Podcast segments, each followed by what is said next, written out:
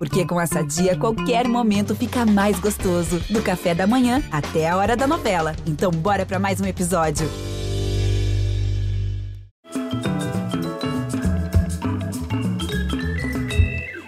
Olá, muito bem-vindos. Disse São João em seu evangelho: no início era a palavra. E a palavra é um assunto tão sério que, para mais de 2 bilhões de cristãos no mundo, que o modo de vida desses 2 bilhões de pessoas é orientado por um livro, a Bíblia. Livro que chama seu Deus encarnado de A Palavra. Em 2017, um cineasta evangélico americano, ou talvez seja mais adequado dizer um evangélico cineasta, se impôs o desafio de transformar as histórias da Bíblia em mais do que palavra, em uma série, numa superprodução, sete temporadas previstas em plataformas de streaming. Uma série que retratasse o ministério de Jesus pelos olhos e pelos dramas mais humanos daqueles que andaram e conviveram com ele, pelos olhos dos escolhidos. A ideia de The Chosen, os escolhidos, foi submetida não aos grandes estudos, mas diretamente ao seu público-alvo e deu muito certo. Por meio de uma plataforma de financiamento coletivo, mais de 16 mil pessoas doaram 11 milhões de dólares para financiar a primeira temporada. Aí, com um aplicativo próprio e uma fundação criada para acelerar as arrecadações, as duas temporadas seguintes levantaram primeiro mais 12 milhões e depois mais 18 milhões de dólares. The Chosen já foi assistida 500 milhões de vezes por mais de 110 milhões de indivíduos em 175 países. Um fenômeno. Como tudo é financiado pelos espectadores, a produção conseguiu até mesmo uma exceção em meio à greve do Sindicato de Artistas para concluir a quarta temporada ao custo de 40 milhões de dólares e que estreia no início do ano que vem. Enquanto a equipe de pós-produção da Duro no Texas, o criador e diretor da série veio ao Brasil para lançar os dois primeiros episódios da terceira temporada aqui, agora, em versão para os cinemas. Welcome, Mr. Jenkins, Dallas Jenkins. Thank you. what about Brazil? Uh, why is the thing of Brazilians with the chosen? What happened in this? There's, there's something went on in Yes. this encounter. Yeah, from the beginning, uh, when we first uh, emerged in the United States, uh, we were on an app that was available everywhere. So we knew that people could access the show in other countries, but we didn't expect them to do it quickly because it was in English and we were trying to translate it into other countries, but other languages, but it took some time. What we noticed right away, very early on, we would do social media posts and we would see in the comments, obrigado, obrigado. And we started to realize that it was growing in Brazil quite quickly, far faster than any other country. And in fact, even in the last year or two, uh, there are times when there are more viewers in Brazil than there are in the United States. Uh, ju- you know, Wow. not, not the whole time, but sometimes. Uh-huh. So uh, I've been wondering, what is it about uh, the show? You reached any any conclusion? Yes, well, when, I've been here for one day, Uh-huh. and I've seen their uh, Brazilians very passionate, very emotional, very expressive. Uh, the show is very emotional. And most Jesus projects, uh, shows that are about the first century or shows that are set in Bible times, are very formal, very um, uh, serious. Uh, it's like the characters, even though they're talking, they're like their stained glass windows or statues. And I feel like Brazilians love the humanity of it and they love the emotion of it. Yeah, and that that that was the, one of the main catches of your series because you're you're relating to people, Yes. not to saints. Yes. and uh, Yes. And probably this Brazilian thing has has to do with the rise of evangelical Christianity in Brazil because we used to be. I think we still are the biggest Catholic country, but now the demographic balance is changing. Yes. And in, somehow you're relating to this new middle classes, uh, Yes. ascending middle classes, evangelical ones. What kind of evangelical church were you brought up? I was raised in a more Baptist tradition, more conservative. Um, we would sing old hymns, you know, older songs, um, not quite as expressive. Uh, as I've gotten older, I'm, I, I, we would describe ourselves as non-denominational. We don't, we're we're not part of a formal uh, denomination. There's no central office uh, that we report to. Um, so in the evangelical world, at least in the United States, I don't know what it's like here in Brazil, but it's far more libertarian, meaning you, you don't have to identify with a particular denomination. Uh, we, if you, you go to the church that you most closely align with, the style of worship, the preacher. It's not like you're a member of some formal denomination. But listen, you have a Brazilian actress in your cast, yes. Lara Silva Covino. She plays Eden, right? Yes. Peter's wife. Did she give you any tips about Brazil, where to go, where to eat, what to eat? Well, uh, they de- she definitely said I would love the food because I love meat. And so I love Brazilian steakhouses. So getting all the steak, and there's fat on it, which I love. I love fat in my in my steak. So that's been wonderful. Uh, she just said, uh, all, we have several Brazilian uh, people in our, our team too, is uh, on our staff, and they just said the people are very uh, warm, very expressive, and uh, they love to hug. Uh, they love to kiss, and so I'm like, good, that's that's me. But listen, there's something that calls our attention in your biography is that you actually you had a lot of reluctance to create content specifically aimed to the Christian segment. Um, how was it overcome? Yeah. Oh, good question. Yes. So early in my career, uh, Christian films, faith, we call them faith-based in the United States. Uh, so many of them were very poorly done, very corny, very, uh, again, especially Bible projects, very stiff and formal and uh, serious. And so I was embarrassed to be identified as a Christian filmmaker making Christian films. I also don't love the term Christian film because I don't know how a film production can be Christian. The cameras, the crew, the, they, they, they're, we, we, we hire people from all different backgrounds. Yeah, you don't select your, your crew by what's your faith exactly. or religion or. Yes. Yeah, how do you hold the camera? Sexual orientation. Yeah, right. Of course, yeah. it's like if you were going to get a surgery, uh, you want the best surgeon it doesn't matter which church they go to. You want to make sure, right now, I want you to focus on uh, the surgery, not on the church. Okay. So, but that said, I got to a place um, about 10 years ago where I felt like, uh, I I remember I was mowing my lawn and I, and I, I was praying and I was thinking about my career. And I just felt led by God that to stop being embarrassed and that all of the best filmmakers tell the stories that are personal um, and you know, for example, Steven Spielberg, when he did Schindler's List, it was it was his best film because it was his most passionate film. It was about his heritage. Um, he didn't shy away from that. And I thought, I think I would be more comfortable if I started telling personal stories. And what's interesting is once I started doing that, it became more universal. My work became more universal even among non Christians. And what's funny is The Chosen, which is, of course, by definition, the most Christian show because it's about Christ, but it is the most accepted by non Christians because I'm just being honest about the portrayal of human beings. And so I don't have an agenda. I'm not trying to convert, I'm not trying to teach, I'm just trying to show an authentic portrayal of Jesus and his followers. And for, for whatever reason, that has been my most accepted project by people who aren't believers. And it's such an, uh, uh, an incredible story because it's been 2,000 years people know the end.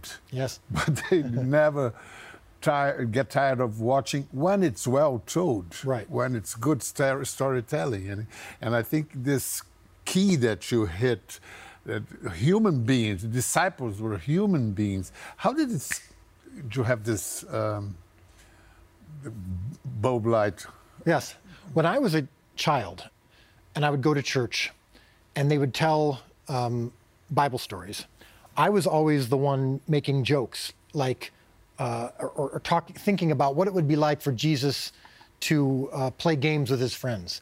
What was it like when he would come home and talk to his parents and and uh, and uh, let's say they had a disagreement and his parents would say, "Oh, of course, you're perfect. Uh, you're always right." You know, and I would laugh about that and think about uh, what it would be like for Jesus and the disciples to be sitting around a campfire talking just as friends. I always thought that would be interesting. And when I thought of that, it made the Bible stories even more compelling and more exciting. When I think he was the Messiah, he claimed to be God, and yet he also was a human being, and he was had friends and he played games and he danced at weddings with his friends. He was very Jewish, and uh, every uh, Jewish person I've ever met, uh, they love to dance, they love to drink wine, they love to tell stories. And so when I would watch Bible shows, Jesus was very boring and he was very dramatic. And I thought, who would want to be around him? Who, why would they get thousands of people to follow him if he was talking like formal and like he was? Please pass me the butter. Yes, yes. And, uh, no, Right, and, and, and you would never even hear him say that in a Jesus project because he would only quote scripture. He would only say the things that we saw in the Bible. And I know he said other things too. So that's where the idea came from. Of course, I had no idea it would be responded to so well, but that's what people are responding to. They're saying it's funny, it's sad, they're human beings. I'm like Peter, I'm like Mary Magdalene, and it makes the stories even more powerful. With which disciple do you identify? Well, all of them at different times. I feel like they're all my children because when we're writing them, uh, we uh, we bring into our the writing some of our own experiences. I think I will say the scenes between Simon Peter and Eden at home, the marriage scenes, are most like my my marriage. My, my wife is very strong and spicy, and I am strong and spicy. And so, uh, anytime that uh, we we show an argument in The Chosen, uh, you can assume that at some point in the last year, uh, my wife and I have had the same argument. So you are stubborn as Peter was. Yes, but we are also very Uh, passionate and loving, and so when you see them uh, getting romantic, it's also similar. But listen, you have kids, two kids, Four kids. four kids. Yes. Where to go? I have five. Oh wow, I'm almost I'm almost as good. Yes. you get me. Yes. And uh, what, what kind of religious education do you give to them? Yeah, so we're evangelical Protestant, and so we've raised them in, in that faith. We we are more comfortable with uh, maybe a more relaxed church service, and um, and then of course praying directly to God and having a direct communication with with Jesus. And our belief in Jesus is uh, very personal and very everyday, which I, I know is true of other faith traditions as well. But um, yeah, our family's always been much more comfortable in the evangelical Protestant uh, tradition. And children, they pose the right questions about that story. Yes. It's, it's wonderful to. Oh, yes. They, they go straight to the point. But I, I, I have to tell the people at home because many Brazilians don't know about your father. O pai do Dallas Jenkins é um escritor muito famoso entre leitores cristãos de todo o mundo. Jerry B. Jenkins vendeu mais de 65 milhões de livros, uma série de 12 livros. A série chama-se Deixados para Trás. Foi adaptada para o cinema em 2000, virou até videogame em 2006.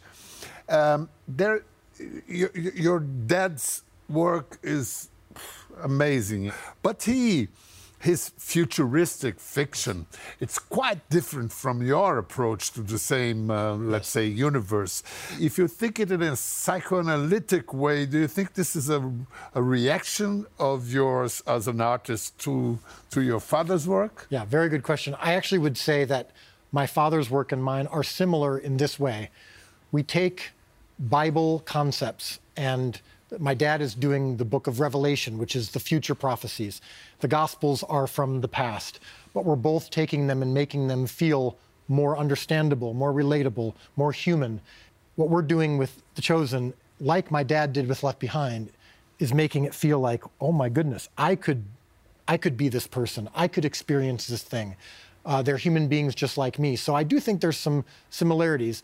Um, and his book writing style also very uh, casual, not as formal, not as emotionally distant as sometimes uh, Christian writing can be. So I've inherited a lot from him, his sense of humor, his uh, kind of natural way of communicating. So I've definitely been influenced. but perhaps he has a more intellectual approach and you have a heartfelt uh, Maybe, but he had a writing partner who provided all the intellectual stuff. Remember, his writing partner was Tim LaHaye, who was Yeah, a yeah, pastor. yeah. And my dad was brought in as the normal person. I see. So I do feel like, uh, yes, those books were maybe more intellectual, but we're taking intellectual concepts and making them more human.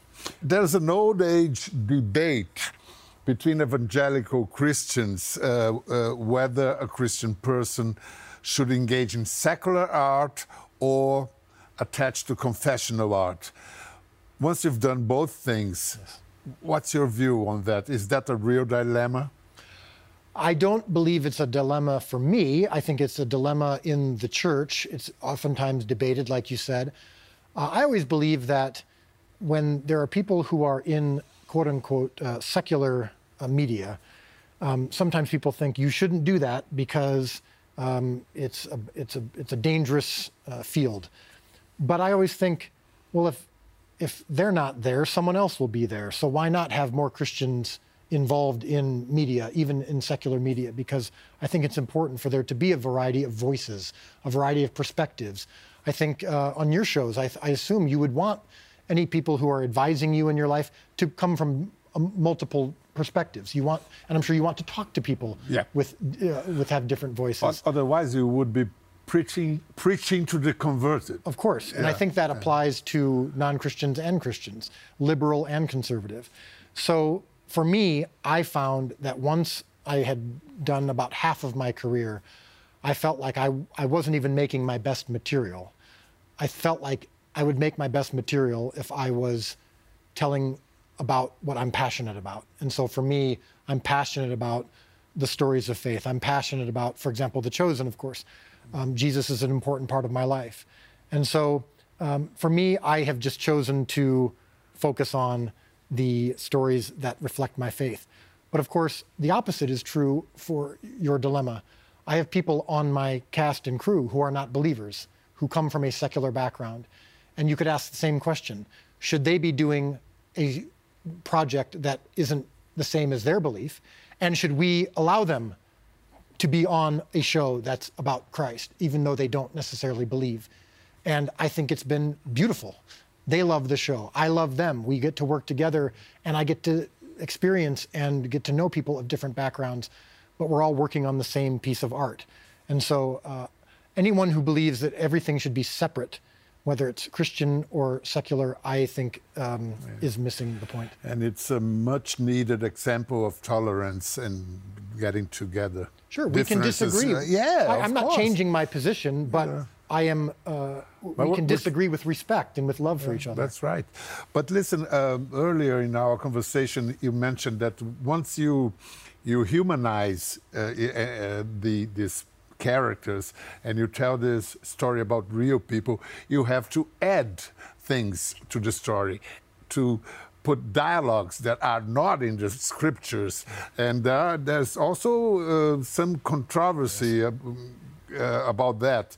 Uh, how do you respond to this criticism? Are you writing new lines for the Bible? Yes. Well, we always say very clearly, we're not the Bible. So some people will say, you shouldn't add to the Bible. To which I say, your Bible has not changed since The Chosen came out. I'm not adding to Scripture because I am not Scripture.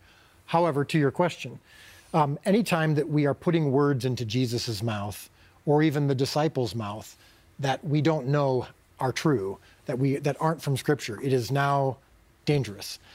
I uh, have a gift in that um, I don't care about controversy, I don't care what people think. So it allows me to feel more free to do it because I'm not trying to please people and I'm not trying to avoid criticism. I'm trying to please God and I'm trying to please my wife. After that, I don't care. However, because I'm trying to please God, it is very important that anything that I write that isn't a fact or isn't in Scripture, that I don't violate or contradict the character and intentions of Jesus in the Gospels. And I think that would be true of a comic book or, or any, even if it was a non religious project. Adaptation. Yeah, yeah. you want yeah. to uh, you want to uphold the character and intentions of the person in real life or the author. And God is the author of the Bible. So I want to take that very seriously.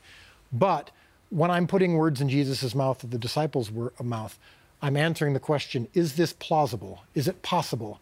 And if I believe it's plausible that they could have done this, and we and the audience know that this is not um, scripture, then I believe it's very interesting. And even if we disagree, uh, some people disagree with some of the things that I portray, and they think, I don't think Jesus would do that. But that's okay. We can discuss it, and maybe we can learn something. As long as I'm not doing something truly blasphemous, um, which, of course, some people will think I am, even if I don't. But uh, then I think, I, I think I'm okay. and um, of course, you, you, don't care about controversy, but uh, you are aware that we are going through very polarized yes. times, not only in Brazil, in the States, all over the world. So uh, it would be predictable that some people would call your Jesus left wing or your Jesus right wing. How did you anticipate these um, uh, tensions and, and how did you deal with this current ideological creeds that yeah. they are? Yeah, it's very fascinating. Um, and I think what I have just decided to do is to let the show speak for itself. Uh, I have my own politics, I have my own faith, I have my own perspective, um, but I have chosen to keep that out of the art. Other than, of course, my belief that Jesus is God and my belief in the Bible and all of that. But what's interesting is 2,000 years ago, there were political divisions, there were religious divisions, there were uh, different expectations. And much like today, some people who are more conservative might say, you shouldn't have the chosen in Hollywood. You shouldn't have the chosen on a mainstream or secular platform. They said the same thing to Jesus. You shouldn't be around people who are not Jewish. You should not be around people who do not believe. Um, and so, and Jesus said, I have a message that should be for everybody. And if you agree with my message, you should want it shared with other people as well. So I've never understood the idea that a show, even a show with a Christian perspective, should be kept only to the Christians, only for the people who believe. If you agree with the message of the chosen, you should want it to be everywhere. So I anticipated the controversy, but again, my gift is, my superpower is I don't care. and so I believe as long as I'm doing what I believe is the right thing, that I'm okay with it. But it's a fascinating uh, thing. And I think the reason why the show has appealed to Christians or to uh, even within Christianity, uh, evangelicals, Catholics, Mormons, Greek Orthodox, whatever, but also to non believers, is because we are not focused on one church. We are not focused on one political philosophy. We are focused on um, Jesus and the stories of Jesus. It's very puzzling for some people to see that you have Mormons or Latter day Saints at your distrib- distribution company. Mm-hmm. At the same time, someone snapped a, a, picture of a LGBT flag in your gear. Yeah. So. Uh, well, it was it was a flag on someone on our crew uh-huh. on his own personal gear. Uh-huh. A very small flag. It showed up on one of our videos accidentally, and they blow. Someone yeah. blew up. And... Yeah, yeah, and they made it look big, and they made me look like I'm pointing at it, like you know, like this. And I said, "Look, I don't have a flag we have differences of opinion, but he's our, one of our best workers. He's working for this show. He lo- and what he has on his own personal equipment is his business, and we're good friends. And so we just said, it's none of you. It's it's just shouldn't be your concern how we operate our set. What matters is the show itself. That's right. But we love working with people who have different uh, beliefs because it's an opportunity to get to know each other better. And he's one of our best workers. Listen, the fourth season is is is being edited, I believe, or yes. finalized now. But uh, in Brazil, there's now in, in movie theaters, we're yes. going to watch the, the second and third seasons, yeah. right? I or just a third? Just a just third. A third. Yes. And uh, let me tell our audience. A quarta temporada está sendo montada, editada. No Brasil, a terceira está sendo lançada em cinemas, em salas de cinema, mas a gente vai mostrar uma cena que é narrada por Mateus, Marcos e João Jesus andando sobre a água. What? I said everybody stop! Stop, stop, stop! Okay, stop! move! That's not a ghost! Are you crazy?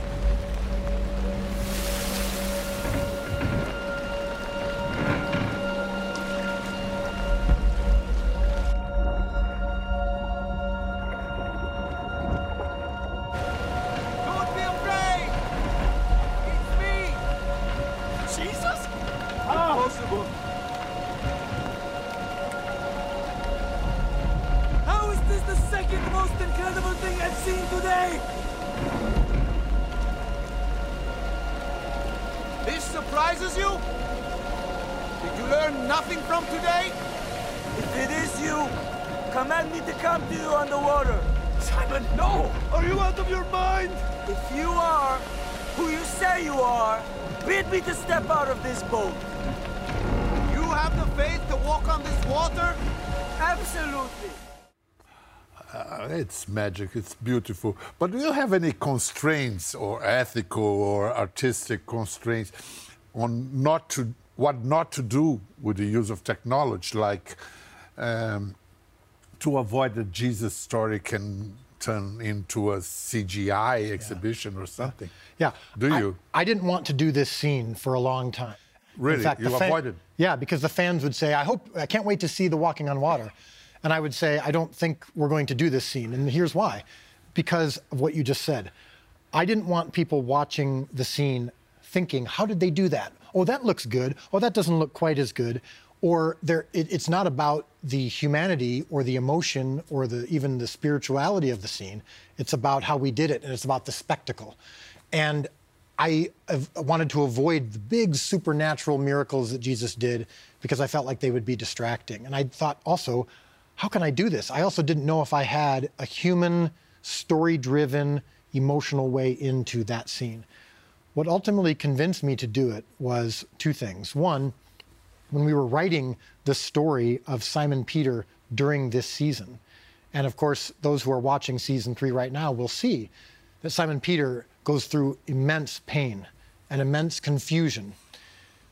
So by the time he gets to the scene that most people know from the Bible, where he's in a boat and there's a storm and Jesus comes and walks in the water and Peter gets out of the boat. By the time we get to that, Peter is frustrated and confused and questioning God. And you see uh, him in this, uh, in this scene. He's saying, If you are who you say you are, bid me to come out of this boat because he has been experiencing pain. And he's like, If he's the Messiah, why isn't he making my life easier?